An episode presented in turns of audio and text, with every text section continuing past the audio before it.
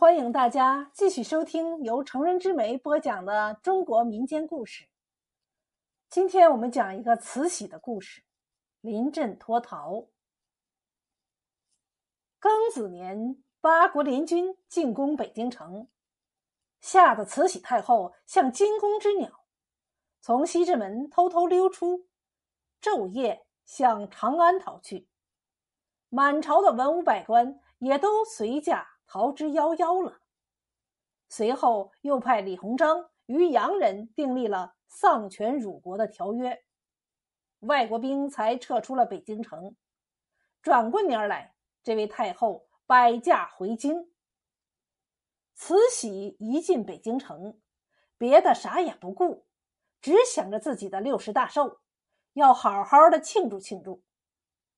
这时候，圆明园已经烧得片瓦无存，颐和园还可以修复，就降下旨意，要动用建立海军的经费库银，修园祝寿。一些大臣上本陈述要建海军，买军舰。慈禧怒气冲冲地问道：“军舰是用什么造的呀？”群臣奏道：“用钢造的。”那好。慈禧吩咐太监快拿一块铁板和一盆水来，大家都莫名其妙。太监把水和铁板放到架前，慈禧指着铁板说：“你们都说军舰是钢铁造的，那么谁能把这块铁板放到水里，叫它飘起来呀？我就修造军舰，建立海军，飘不起来，不行，不能把国库银子白白扔进海里。”就这样，他应找协理，决定修建颐和园，为他庆寿。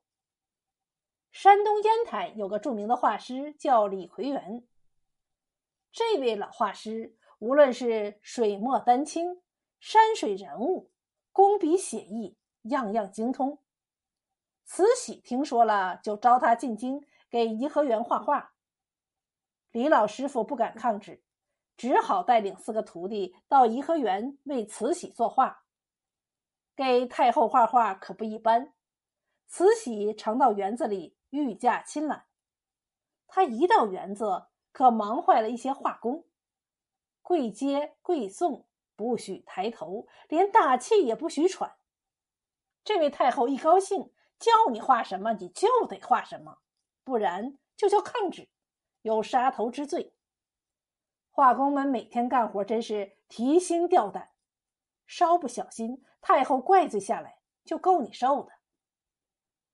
李老师傅憋着一肚子气儿干活，又听说修颐和园花的钱是用建海军的库银，更是恨得了不得，背地里常常和徒弟们说：“这个老妖婆，洋鬼子一来。”吓得屁滚尿流，跑到长安避难。洋鬼子一走，又回到北京作威作福，真是祸国殃民呐！四个徒弟也愤恨不已。慈禧要做一个豪华的大屏风，找了二十多个能工巧匠，花了三个多月的功夫，制出一架烧蓝点翠、金龙盘玉柱的紫檀屏风。又指派李奎元在屏风中间画上一幅最好最美的图画，以便摆在祝寿用的人寿殿里。李师傅高高兴兴接了这个活儿决定一个人作画。四个徒弟知道师傅的打算，偷偷的劝师傅说：“师傅啊，可别惹出大祸呀！咱们跟老妖婆斗是斗不过的，惹这个麻烦。”咱们犯不上啊！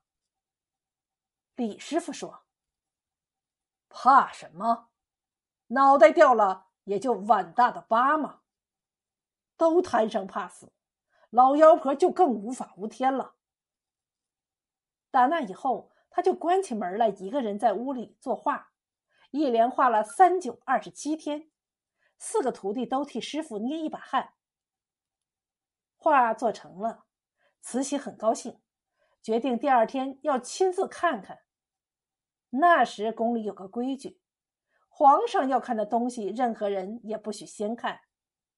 一些画工、文武百官都想欣赏这位大画师的名作，有的猜测画的准是松鹤延年，有的说是百鸟朝凤，也有的说是龙凤呈祥，其说不一。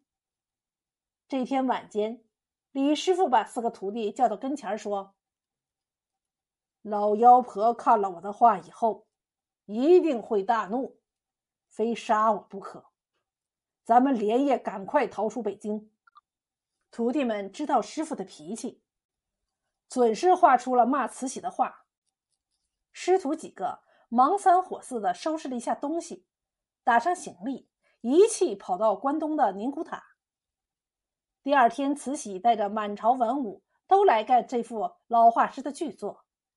太监走到屏风前。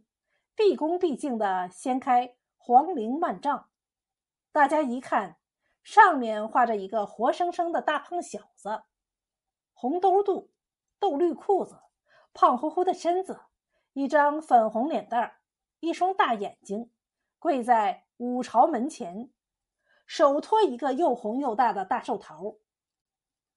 画的背景是各国军旗迎风招展，大队兵马。杀气腾腾，洋枪大炮严阵以待，洋人的将领耀武扬威，真是一幅军阵图。文武百官齐声喝彩，都称道这幅画画得好。这个说：“这个是仙童贺寿。”那个说：“这是万国来朝。”也有一些大臣看透了画意，就是不敢明说。慈禧左看看，右瞧瞧，先是点点头，后又摇摇头，最后勃然大怒，传旨把画工火速带来，吓得满朝文武跪在地上不敢抬头。不一会儿，太监回奏，画工昨天夜里已经逃跑，不知去向。慈禧狠狠地问文武百官。你们看了半天，知道这话是什么意思吗？群臣惊恐的不敢出声。慈禧冷笑了一声，说：“这种话叫谐音话，意思是骂我在洋兵千军万马中临阵脱逃。”百官这才恍然大悟。李老师傅到宁古塔后，在各处庙宇的墙壁上常画些讽刺画，还教了几个徒弟。一直到民国成立后，他才回到烟台老家。